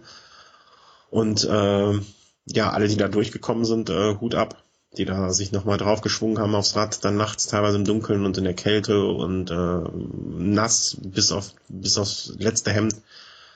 Da muss man schon äh, zu den härteren gehören, um sich das dann nochmal anzutun. Ja, ja, ich bin da ein bisschen, also das sagen sollte man nicht vergessen, was äh, wir machen Radsport, das ist nun mal eine Autogeschichte. Ja. Äh, und das heißt, man, man hat immer Pech hat, also ich für mich ist Pech eben irgendwie 35 Grad im Schatten zu haben und die Sonne knallt runter, finde ich da ziemlich furchtbar. Ist aber so eine Sache, die irgendwie dazugehört. Also das ist eben so, wenn man draußen ist. Und Regen gehört eben auch dazu. Und ich finde, ähm, ja, also man muss, ich finde, es ist ein Teil des Sportes. Also ein Teil des Sportes ist eben auch im Regen zu fahren. Mhm. Äh, finde ich so für mich als, als Definition. Und das hat jetzt nichts irgendwie mit äh, irgendwie hart sein oder so zu tun, sondern es ist einfach das Draußensein, äh, das ist so immer, also ich sag mal so, ich kann gutes Wetter nur genießen und, und schätzen, wenn ich auch das schlechte Wetter kenne. Mhm. Äh, ich kann irgendwie äh, in Norwegen einen, einen, einen hellen Sommer mit langen, hellen Nächten nur dann genießen, wenn ich eigentlich auch die dunklen Winter kenne. Mhm. Äh, und so hat so jedes, jede Sache, äh, auch wenn sie unterschiedlich sind und konträr sind, seinen Reiz, aber auch seine Berechtigung und eben auch das zu erleben gehört, finde ich, dazu. Äh, ähm, ja, und von daher ähm, es herrschte also manche Kommentare bei so ein bisschen Regen oder so, also was ist ein bisschen Regen, ich kann es nicht einschätzen, wie viel Regen es war. Äh, aber ähm, das gehört also gehört eben einfach dazu, nass werden gehört dazu. Mhm. Ähm, ja, bis zu einem gewissen ja, Punkt, ähm, so ja, also. Ohne, dass ähm, ich jetzt Verfechter von Regenrennen bin. nee, nee, äh, das, das sehe ich auch so, dass das äh, ein bisschen was dazu gehört. Also die, die Bilder, die ich gesehen habe, äh, von da waren teilweise wirklich schon sehr spektakulär. Ähm, teilweise Abflüge auch, aber weil die Leute dann im Regen wahrscheinlich nicht so gefahren sind, äh, nicht, nicht ihr Fahrerweise angepasst haben. Aber ähm, also ich weiß von äh, dem Michael, mit dem wir auch mal gesprochen hatten vor dem Ötztaler, mit, wo der Chris mit ihm gesprochen hat, dem ist einfach sein komplettes Basislager sozusagen weggeschwommen. Da war ja, nichts mehr. Das Zelt, Zelt war weg und äh, da war, stand alles unter Wasser und äh, da, wenn ich jetzt irgendwie hier ähm, eine RTF fahre und es äh, fängt dann zwischendurch an zu regnen, dann ärgere ich mich halt und denke mir, hm, Sonne wäre jetzt auch schön. Aber das, äh, da weiß ich dann, okay, ich komme irgendwann nach Hause und ich habe dann äh, irgendwie meine, meine trockene, trockenen vier Wände wieder. Ähm, die Leute, die dann bei Rad am Ring nach irgendwie acht Runden oder so mal eine Pause machen wollten und dann zu ihrem Zelt kamen, was unter Wasser stand komplett, ähm, da hatte ich dann schon in gewisser Hinsicht ein bisschen Mitleid mit und dass die dann irgendwann gesagt haben, okay, jetzt reicht's auch. Äh, ja, das, äh, ja. wenn die Basis, wenn das Basislager dann da nicht mehr stimmt, das finde ich dann halt schlimm. Und ähm, da habe ich dann auch noch so ein bisschen Verständnis für. Wobei ich halt auch derjenige bin, der am liebsten bei 35 Grad im Schatten. Äh, also, also mir kann es dann nicht warm genug sein. Also nee, nee, nee, nee, nee, nee, nee. Ja, aber das ist, das gehört ja auch dazu dann. ja, ist richtig. Aber mal gucken, vielleicht können wir da ja dann äh, im kommenden Jahr, je nachdem wie die äh, Entwicklung, also Chris äh, hat definitiv, als der da bei Rad am Ring war, mehr als Blut geleckt. Äh, der hatte quasi seine Anmeldung schon in der Hand und hat gesagt, dass wir auf jeden Fall äh, nächsten Jahr da mit einem Wille Home Team starten müssen. War schon äh, wild dabei, in seinem Telefonbuch nach Leuten zu suchen, die er dafür rekrutieren kann und äh, mal schauen. Vielleicht äh, ist das ja ein Event, den wir nächstes Jahr machen können. Mit dir als Einzelstarter, Chris und mir und dann suchen wir noch ein paar Leute zusammen, dass man da vielleicht auch mal so ein Treffen von äh, verschiedenen Menschen, die man sonst aus der Online-Welt mehr kennt oder die auch wiederum hören und äh, uns mal treffen wollen, sich da begegnen kann. Das wäre auch eine schöne Sache. Ich hatte es ja schon, äh, schon geblockt und ähm, kam man dann so die Diskussion auf eben, dass jeder auch so sein Ding machen kann, wie er das will, mhm. aber dass man eben vielleicht irgend so eine Box äh, oder so einen größeren Bereich zusammen mietet, also ein, sozusagen das Basislager teilt. Mhm. Das fand ich eigentlich eine ganz coole Idee, weil ähm, ich habe jetzt mal, wenn ich Leute nicht kenne oder nie mit denen zusammen gefahren bin oder so, weiß ich nicht, ob ich da jetzt so viel Lust habe, mit, mit unbekannten Leuten zusammen mhm da irgendwie ein Team zu machen. Aber die Leute zu treffen, mit denen zu reden äh, und ein gemeinsames Basislager zu haben, äh, finde ich total genial. Also da gibt ähm, es, da gibt es ja so Parzellen, ne? Also die, diese, genau, es ja. gibt diese Boxen einerseits, ähm, die man mieten kann, die einerseits äh, sehr, sehr, sehr, sehr teuer sind und zum anderen auch äh, sehr schnell vergeben immer und da müsste man halt vorher genug Leute haben, die sagen, ey, ich bin definitiv dabei. Und dann kann man aber nichtsdestotrotz äh, diese, in Anführungszeichen, Parzellen, das dann einfach abgetrennte oder, oder markierte Bereiche auf diesem großen Parkplatz sind, äh, kann man sagen, okay, wir, wir haben hier einen Einzelstarter, wir haben hier ein Team, wir haben da ein Team oder wir haben ein Team mit acht Leuten oder vier Leuten, zwei Leuten, whatever und ein Einzelstarter. Wir hätten gerne diese Parzellen nebeneinander, zwei.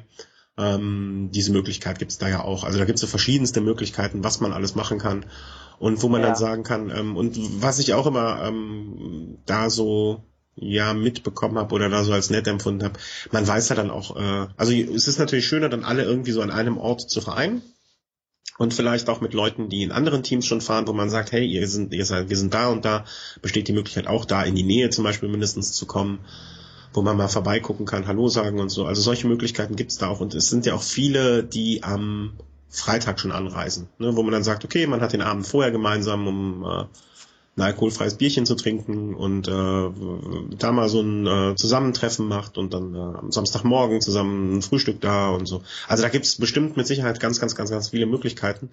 Und äh, ich denke mal, so ganz aus dem Auge verlieren werde ich das mit Sicherheit nicht und äh, der Chris definitiv nicht. Und äh, vielleicht können wir dann zumindest mal so eine Vierertruppe zusammenstellen und du als Einzelstarter, dass man dann so zwei Parzellen zusammennimmt äh, und dann, äh, wer möchte, ist immer eingeladen, da mal vorbeizukommen. Vielleicht nimmt man auch ein Dreierteam und sagt, hey, wir haben einen Platz frei. Wenn jemand kommen möchte und dann noch spontan mitfahren möchte, kann das machen. Also da, da gibt's mit Sicherheit noch viel Diskussionen und viele Möglichkeiten, die sich da bieten.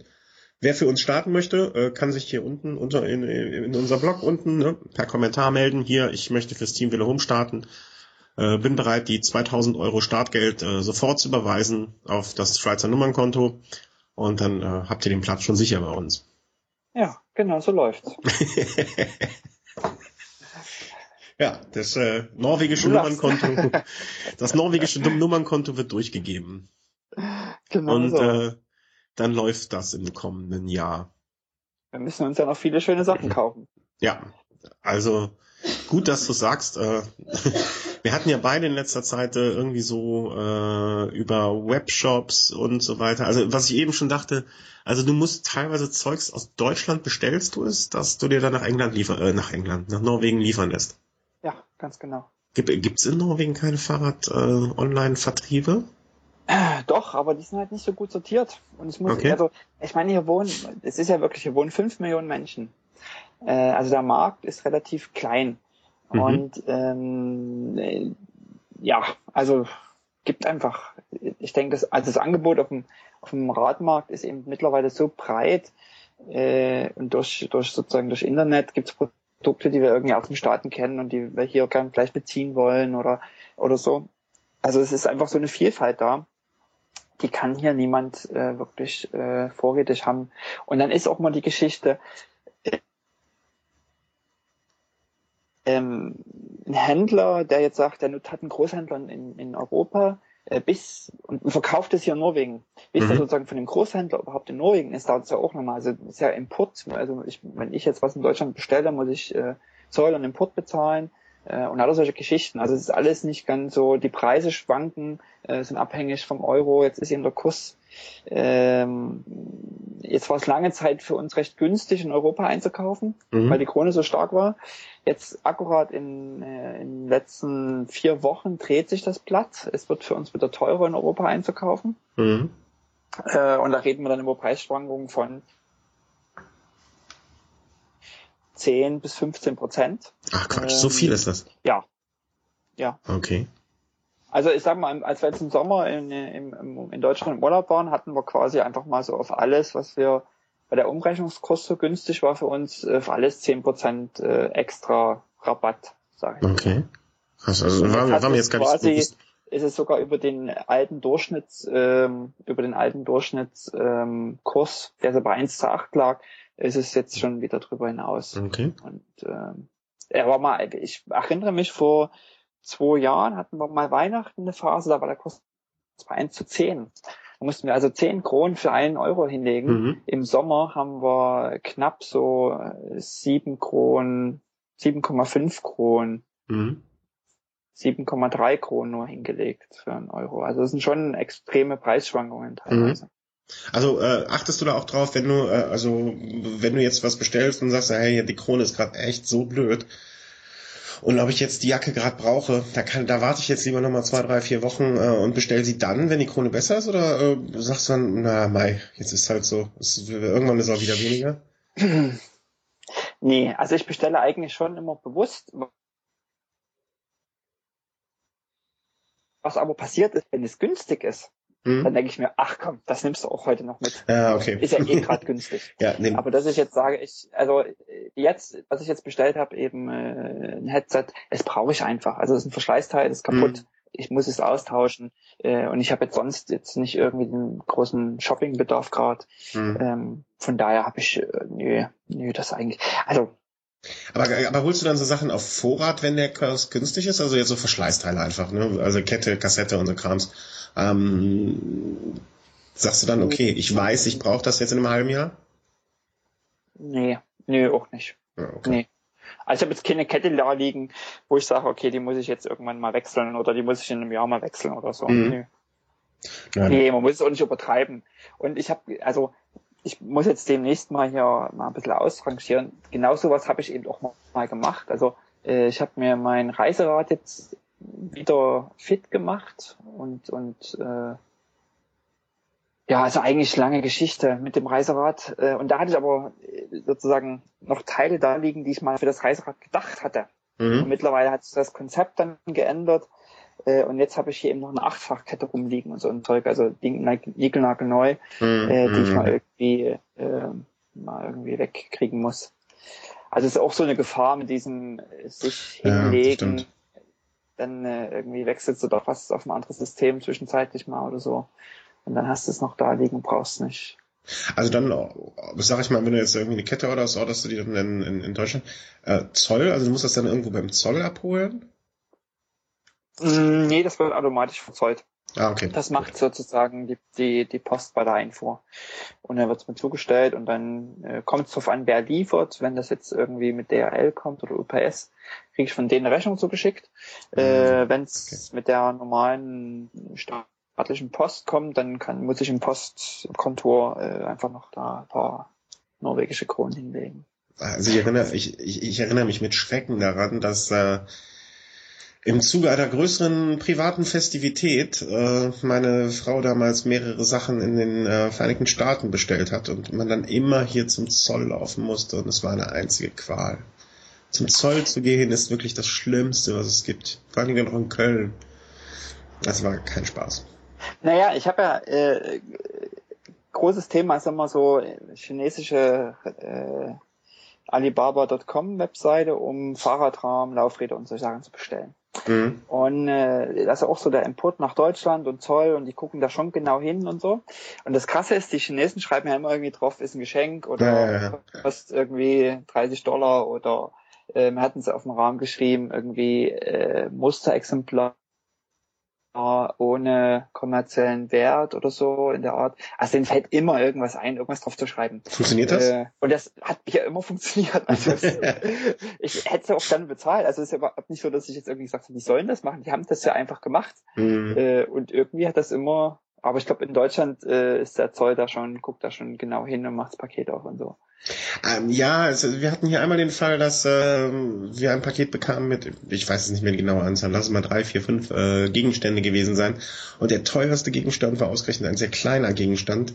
Und ähm, meine Frau sagte dann noch, ja, äh, äh, nee, gucken Sie noch mal hier, hier ist doch noch was. Hier gucken Sie doch noch mal, Frau Zollbeamtin. Hier, da fehlt doch noch was. Und oh, das war Pein, eine Pein. Aber naja, äh, nee, es, ist, es soll ja auch so sein. Also das ist ja dann auch richtig, ähm, dass man das dann, ähm, dass, dass man das dann irgendwie äh, ab, ab, abführt, abführt nennt man das, ne? Ja, genau. Ja, Und, ja. Äh, was auch sehr lustig war, wie gesagt, bei dieser privaten Zollgeschichte, dass ich immer dahin fuhr und dann das den Kram abholte und äh, ich dann einer sehr netten äh, Zollbeamtin sagen musste, man muss dann ja, ich weiß nicht, wie es bei euch ist, aber bei uns bekam das Paket und das liegt dann da und dann muss es öffnen. Im Beisein der Zollbeamtin wird das dann geöffnet, um reinzugucken, was dann drin ist. Und die Rechnung liegt oben drauf, damit die dann aufgrund dieser Rechnung das dann abziehen können und bla bla bla bla. Aber ich musste dann der Zollbeamtin immer erklären, ich glaube ein oder zweimal war es jedenfalls so, ähm, dass ich das Paket sehr gerne in ihrem Beisein öffne, aber nicht reingucken werde. Und äh, ich guckte immer in sehr erstaunte Augen äh, um mir dann zu erklären, dass das halt irgendwas für die Hochzeit wäre und ich durfte das nicht sehen. Das war immer sehr, sehr lustig, weil dann äh, hatten die natürlich die Sorge, dass man hinterher vielleicht behauptet, sie hätten wir aus diesem Paket rausgenommen und gestohlen oder sonst irgendwas. Also es war immer. Misstrauen. Das, das ja, waren ja. sehr kuriose Situationen dort manchmal. Misstrauen. Misstrauen beim Zoll. Ja. Nee, also das ist ja ganz, un das ist wirklich unproblematisch, aber die Lieferzeiten sind halt auch schwierig. Also ich, also bei Bike 24, mein Headset ist halt immer noch nicht losgeschickt. Ich habe jetzt auf ein anderes Modell äh, umgeschwenkt Anfang der Woche, mhm. äh, weil das eben das ursprüngliche war nicht mehr verfügbar war. Es ist eben immer noch nicht losgeschickt und ich sag mal, wenn das losgeschickt wird, dauert es bestimmt auch nochmal irgendwie vier, fünf Tage, wenn ich Pech habe, noch über ein Wochenende, mhm. bis es dann hier ist und das ist einfach, also das ist halt so äh, extrem anstrengend und es ist nicht möglich, mal eben kurzfristig, wie man es vielleicht in Deutschland kennt, der fällt irgendwie am Sonntag oft beim, bei der Ausfahrt, oh, ich muss irgendwas tauschen, ich muss irgendwie Mandel wechseln.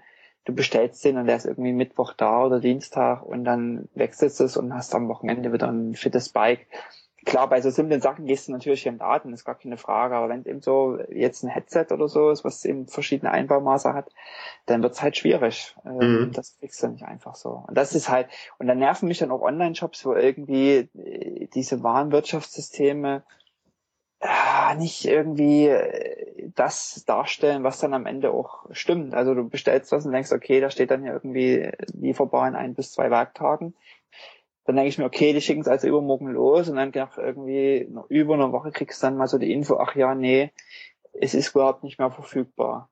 Und äh, ja, das ist dann. Also aus eigener, aus der eigenen Praxis äh, waren Wirtschaftssysteme für Online-Shops ist auch äh, ein Buch mit sieben Siegeln und ähm, wirklich unfassbare Dinge sind mir da schon widerfahren. Ähm, nicht nur auf Seiten des äh, desjenigen, der bestellt, sondern auch als desjenigen, der mit Warenwirtschaftssystemen umgehen muss. Ähm, und ich kann auch, äh, also ich möchte jetzt keine Lanze brechen für die Online-Shops, die äh, ich äh, anders angefangen. Ich kann einfach manchmal nicht verstehen, wie ähm, diese lieferbar in Zeiten äh, zustande kommen. Weil entweder ich habe etwas auf Lager und verschicke es, also entweder ist es da und ich kann es verschicken, dann äh, sind diese ein, zwei Tage für mich ähm, nachvollziehbar. Also okay, der der Markus kauft jetzt äh, die Kette, und äh, ich habe die hier rumliegen und dann bezahlt er am besten per Kreditkarte und dann kann ich es am nächsten Tag verschicken. Vielleicht ist am nächsten, an dem Tag ganz viele Leute haben bestellt, deswegen gebe ich mir nochmal selber einen Tag äh, bei diesen ein bis zwei Tagen, die dann ja oft da stehen. Ich gebe mir selber noch einen Tag zur Sicherheit dazu. Wer weiß, was ja. los ist und zwei Leute sind krank äh, die, die Pakete packen und äh, deswegen gebe ich lieber ein bis zwei Tage an, dann bin ich auf der sicheren Seite. Das heißt, wenn der Markus in drei Tagen das Paket hat, ist er glücklich. Wenn er es in vier Tagen hat, ist auch noch in Ordnung. Und das ist dann immer so die Denke von den Leuten, äh, die die Sachen auf Lager haben. Aber ich würde niemals äh, irgendwelche Ware dann ähm, als in ein bis zwei Tagen, oder es gibt ja auch oft diese Kategorie in fünf bis sieben Tagen, ähm, da weiß man oder kann man dann als jemand, der das ein bisschen macht, davon ausgehen, dass die einmal die Woche beliefert werden von dem Lieferanten XY, der dieses Zeug bringt und dass sie es vielleicht im Moment nicht auf Lager haben, aber davon ausgehen, dass es mit der nächsten Lieferung kommt und deswegen sagen, okay, äh, einmal die Woche kriegen wir das und dann brauchen wir auch nochmal ein bis zwei Tage, ach, geben wir fünf bis sieben an, dann wird das schon irgendwie passen ungefähr. Weil wenn der Markus das jetzt bestellt und wir sagen in fünf bis sieben Tagen, dann rechnet er selber auch nochmal ein bis zwei Tage drauf dann sind es vielleicht äh, eher so sechs bis acht Tage. Das ist dann etwas über einer Werktagswoche. Einmal die Woche werden wir beliefert. Das passt dann schon. Ne? Also ich vermute, oder ich kann mir sehr gut vorstellen, auch aus der eigenen Erfahrung, dass so die Denke da ein bisschen ist. Und ähm, das finde ich einfach dieses, diese fünf bis sieben Tage Kategorie oder auf Nachfrage, das finde ich halt immer sehr, sehr schwierig. Weil das kann man wirklich nur machen, wenn man sich hundertprozentig auf seine Zulieferer auch verlassen kann. Und ob das immer und überall so ist, dass man dafür die Hand ins Feuer legt, das, äh, ich finde das ein bisschen unredlich. Ja. Ja, ich, ich, hatte jetzt halt dummerweise irgendwie bei, all, bei ziemlich jeder Bestellung gerade so immer denselben Fall, dass irgendwie Sachen eben doch nicht lieferbar waren, wie es ausgeschrieben waren. Das frustriert dann. Ja, ja, klar. Also ich, ich, ich kann das auch äh, nicht ganz verstehen, dass so, so Webshops das dann so machen, dass sie sagen, ähm, hier, äh, ist liefer, also ich würde einfach nur zwei Kategorien, ist lieferbar, ist nicht lieferbar und bei nicht mhm. lieferbar einfach auf Anfrage. Ne? Dann kann der Markus mir die E-Mail schreiben und sagen, nee, pass mal auf, äh, das Headset ist irgendwie, ich brauche das, ist auch nicht lieferbar, wann kommt das wieder? dann kann ich dem, äh, dann kann ich, das ist mit ein bisschen mehr Arbeit verbunden, natürlich, weil ich muss jede E-Mail, jede Anfrage beantworten, aber dann kann ich dir sagen, hey, pass mal auf, ich krieg nächste Woche Mittwoch die Lieferung. Ich habe das mit bestellt, ich gehe davon aus, dass es mitkommt. Mhm.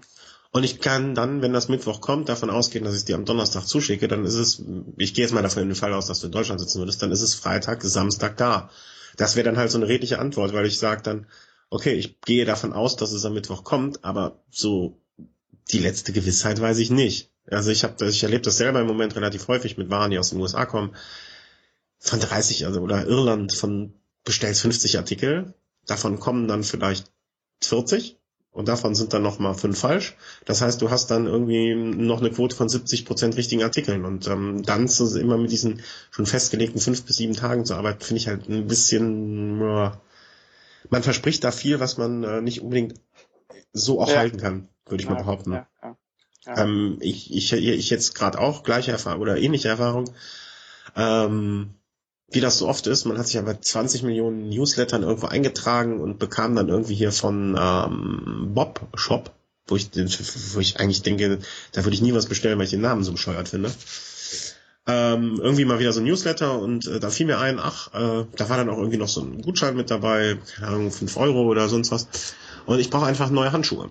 Ne? Hatte schon mal rumgefragt, so hey, hat einer einen Tipp für neue Handschuhe? Und äh, da hat man dann bis 13 Uhr bestellt oder 13 Uhr oder 14 Uhr haben die so eine Grenze und ich habe das bis 13 Uhr bestellt und am nächsten Tag sollte es da sein. Und das finde ich einfach, weil ich weiß, was in der Logistik da teilweise hintersteckt, äh, schon echt eine Ansage und war selber auch ähm, gespannt, ob die das einhalten. Und ähm, ich weiß nicht, warum die ein Problem mit einer Packstation haben, aber am nächsten Tag wäre es theoretisch in der Packstation gelegen. Also da, das äh, haben die versprochen und gehalten, was ich sehr beeindruckend fand. Leider passten, äh, hat Castelli irgendwie ein ganz komisches Größensystem für Handschuhe.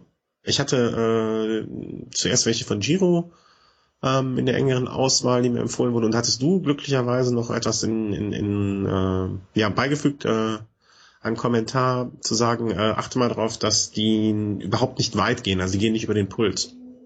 Ja. Also, und äh, das hat mich dann äh, dazu veranlasst, die äh, Giro doch wieder rauszuwerfen oder auf die Liste von Sachen, die man sich später vielleicht nochmal anguckt. Und habe mir von Castelli welche geholt. Äh, und ich finde solche Größengeschichten immer sehr, sehr schwierig einzuschätzen. Also das ist auch immer was, was wo ich mich schwer tue bei Klamotten äh, im Internet zu bestellen weil ich habe jetzt meine Hand nicht ausgemessen, aber wenn du jetzt, also ich bin jetzt nicht überdurchschnittlich, äh, ich würde mich als durchschnittlich groß bezeichnen und auch dementsprechend durchschnittlich groß meine Hände. Und ich dachte mir, mit XL kann man ja nicht wirklich so viel falsch machen. Und äh, ja, XL war mir zu klein. Also die waren ganz komisch geschnitten. Vor allem, weil die von der Länge über den Puls ähm, völlig in Ordnung waren. Aber diese Handinnenflächen waren einfach viel zu klein. Und äh, ja, dann mussten sie wieder zurückgehen, gell? Da kann man ja nichts machen. Und das funktioniert, aber also das war jetzt einfach eine Rücksendung. Äh, und das hat gut funktioniert? Äh, ja, das war top. Ich habe dann auch nochmal, äh, ich habe dann äh, so vom Reklamations, äh, vom, vom Rücklaufprozedere her war das äh, völlig problemlos. Hier diese Packstationen sind dafür auch perfekt. Da kann man das vor, das schon fertig beigelegte ähm, Rück, Rücksendeetikett Einfach genau. drauf bin, ich bringe das morgens auf dem Weg zur Arbeit, kann ich das hier in die Packstation reinlegen, das ist dann am gleichen Tag, wird's abgeholt, ist am nächsten Tag da. Und ähm, bekam dann irgendwie die E-Mail, ja, hier wieder eingegangen, Retour und dann habe ich, ähm, wie gesagt, ich weiß auch selber aus eigener Erfahrung, wie viel ähm, Arbeit Retouren machen. Ähm, und habe dann einfach auch angefragt, ob das möglich wäre, ähm, mir das Geld nicht zurückzuerstatten, sondern einfach auf mein Konto da zu, schrei zu schreiben. Weil ich würde jetzt gerne einfach andere Handschuhe ausprobieren und ich würde auch dann drei Paar bestellen und die anderen zwei zurückschicken, ob das ein Problem wäre oder ob, und äh, die meint noch, nö, wenn sie die alle drei bezahlen und dann schreiben wir das hinterher gut, dann ist das alles kein Problem. Und ich habe jetzt dann äh, drei verschiedene bestellt. Einmal äh, zwei verschiedene Castellis nochmal. Jetzt weiß ich ja, dass ich dort die größte Größe brauche. Und ein paar, ich glaube, Northwave. Ähm, und ja, werde dann eigentlich sollten sie, ich weiß nicht, warum die das nicht hinkriegen mit der Packstation, aber das äh, hat beim letzten Mal schon für ein wenig Verwirrung gesorgt und jetzt auch wieder, weil es irgendwie fehlgeleitet wurde. Aber diese werden jetzt morgen dann hoffentlich in meiner Packstation äh, liegen und dann ist es leider am Wochenende noch zu warm für lange Handschuhe, aber dann werde ich dieses mal anprobieren und dann mal sehen, welche ich von den dreien ähm, behalten werde. Ja. Einfach mal schauen. Rücksendung habe ich eigentlich nie, weil das immer ziemlich schwierig ist, so über lange Distanzen und ja. mit viel Porto und so verbunden ist. Aber wo ich eigentlich bisher immer gute Erfahrungen gemacht habe, sind Reklamationen. Also wenn du wirklich ein Produkt hast, was irgendwie nach einer Zeit X, ja. äh, in der es eigentlich noch funktionieren sollte, äh, reklamierst, also äh, immer, äh, immer eigentlich bisher gut. Also ich überlege gerade nochmal, mir fallen keine schlechten, nee, mir fallen keine Nein, schlechten also, Erfahrungen ein. Das letzte war jetzt äh, Garmin, das mitgelieferte Pulsgott äh, vom, äh, vom, vom Garmin. Edge 810 ähm, war, war irgendwie nicht so der Puller. Und ähm, es gab mal zu dem 705er, den ich mir vor einer ganzen Weile ein ziemlich gutes Pulsgott, Pulsgott dazu äh, und hat er einfach gefragt, ob es das eben noch gibt. Und die haben mir dann einfach äh, gesagt, ach ja, wir nehmen das als Reklamation und haben mir quasi kostenfrei so ein Premium äh, äh, Pulscode zugeschickt. Also einfach so, gerade so in Reklamationsgeschichten, wo du vielleicht mit einem Produkt unzufrieden bist, wo dann, wo du ein Problem mit hast, wo dann wirklich ganz unproblematisch ähm, umgetauscht wird, geholfen wird und du einfach mit einem guten Gefühl aus der Geschichte rausgehst. Also das, äh, da habe ich echt irgendwie immer gute Erfahrungen gemacht. Und ich glaube, dass es auch eine Sache ist, die Leute zu wenig nutzen. Also ähm, ich, das, manchmal kriegt man so einen Schnocher ähm, ja. Äh, ja, Image ja. oder so. Also jemand, der eben eine Reklamation macht nach mit einem Produkt, das irgendwie ein halbes Jahr getragen ist, äh, naja, willst du ein neues Produkt schnurren. Aber ich finde, ich habe meinen Rucksack äh, reklamiert, ähm, der eben einfach nach, es war nicht mal ein halbes Jahr, einfach völlig diese äh, Beschichtung innen verloren hat und damit wasserdurchlässig mhm. wurde.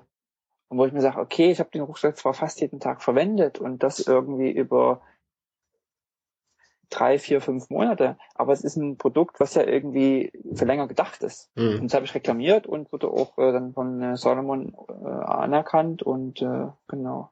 Also, also war ich, ich glaube, das ist einfach das perfekte, also ein besseres äh, irgendwie Kundenbindungstool als gutes Reklamationsverhalten ähm, gibt's kaum. Weil ich, also ähm, eigentlich ist das Beispiel jetzt blöd, weil es um Handschuhe geht und ich mir jetzt gerade andere Firmen Handschuhe gekauft habe. Aber ich habe auch wirklich, gerade beim Radsportfirmen, ähm, nur, auch wirklich genau wie du es sagst, nur absolut positive Erfahrungen gemacht. Also jetzt äh, ein paar Röckelhandschuhe habe ich irgendwie nach anderthalb Jahren ohne Rechnung, äh, habe ich nur bei denen angefragt. Ne, ich so, hört mal, hier, guck mal, ein Bild mitgeschickt, hier das und das, das ist in der Handinnenfläche, war der gerissen. Ähm, problemlos direkt ein paar neue bekommen. Ich habe meinen, oh ja, cool. ähm, mein, mein, also es war, das war nicht, es war schon sehr pro, äh, problemlos. Ähm, Aldi, weil ich musste zum Fachhandel gehen, also ich musste zum Geschäft hier die Röckel, Röckelhandschuhe ver, äh, verkaufen gehen und ähm, die haben das dann für mich dahin geschickt und dann ähm, habe ich da irgendwie zwei Wochen später ein paar neue abgeholt. Ähm, aber das war ja jetzt auch kein großer Aufwand. Also es hat mir, man könnte es positiv sehen, ich musste es noch nicht mal zurückschicken selber. Und ähm, ja, und an diesem Punkt äh, mussten wir dann leider den Podcast abbrechen, aus dem einfachen Grund, dass unsere Skype-Verbindung nicht mehr mitgemacht hat und ähm, sich auch nicht wieder aktivieren ließ. Und ja, dann haben wir uns gedacht, wir haben schon einiges äh, an Zeit besprochen und ähm, lassen wir es dabei gut sein. Die Themen, die noch übrig waren, haben wir uns fürs nächste Mal aufgehoben. Und ähm, ja, geben als Message nochmal mit äh, an alle Firmen. Äh, gutes Reklamationsverhalten macht zufriedene Kunden und zufriedene Kunden kommen wieder. Und ähm, ja, euch vielen Dank fürs Zuhören, für die Zeit, äh, die wir mit euch verbringen konnten, die ihr ähm, an unserem Gerät hoffentlich ein bisschen Spaß hattet. Vielen, vielen Dank für jede Art von äh, Rückmeldung unter www.velahome.de ähm, auch gerne Input, äh, worüber ihr denkt, sollten wir beim nächsten Mal sprechen. Alles immer gerne gesehen. Und ähm, ja, wenn ihr sagt, hey, ich habe da ein, zwei Themen, äh, die würde ich gerne mit dem Markus und Christian besprechen, wir können euch auch gerne dazuschalten, wenn Skype uns mal irgendwann wieder mag. Ähm, auch alles möglich. Einen schönen Abend. Tschüss.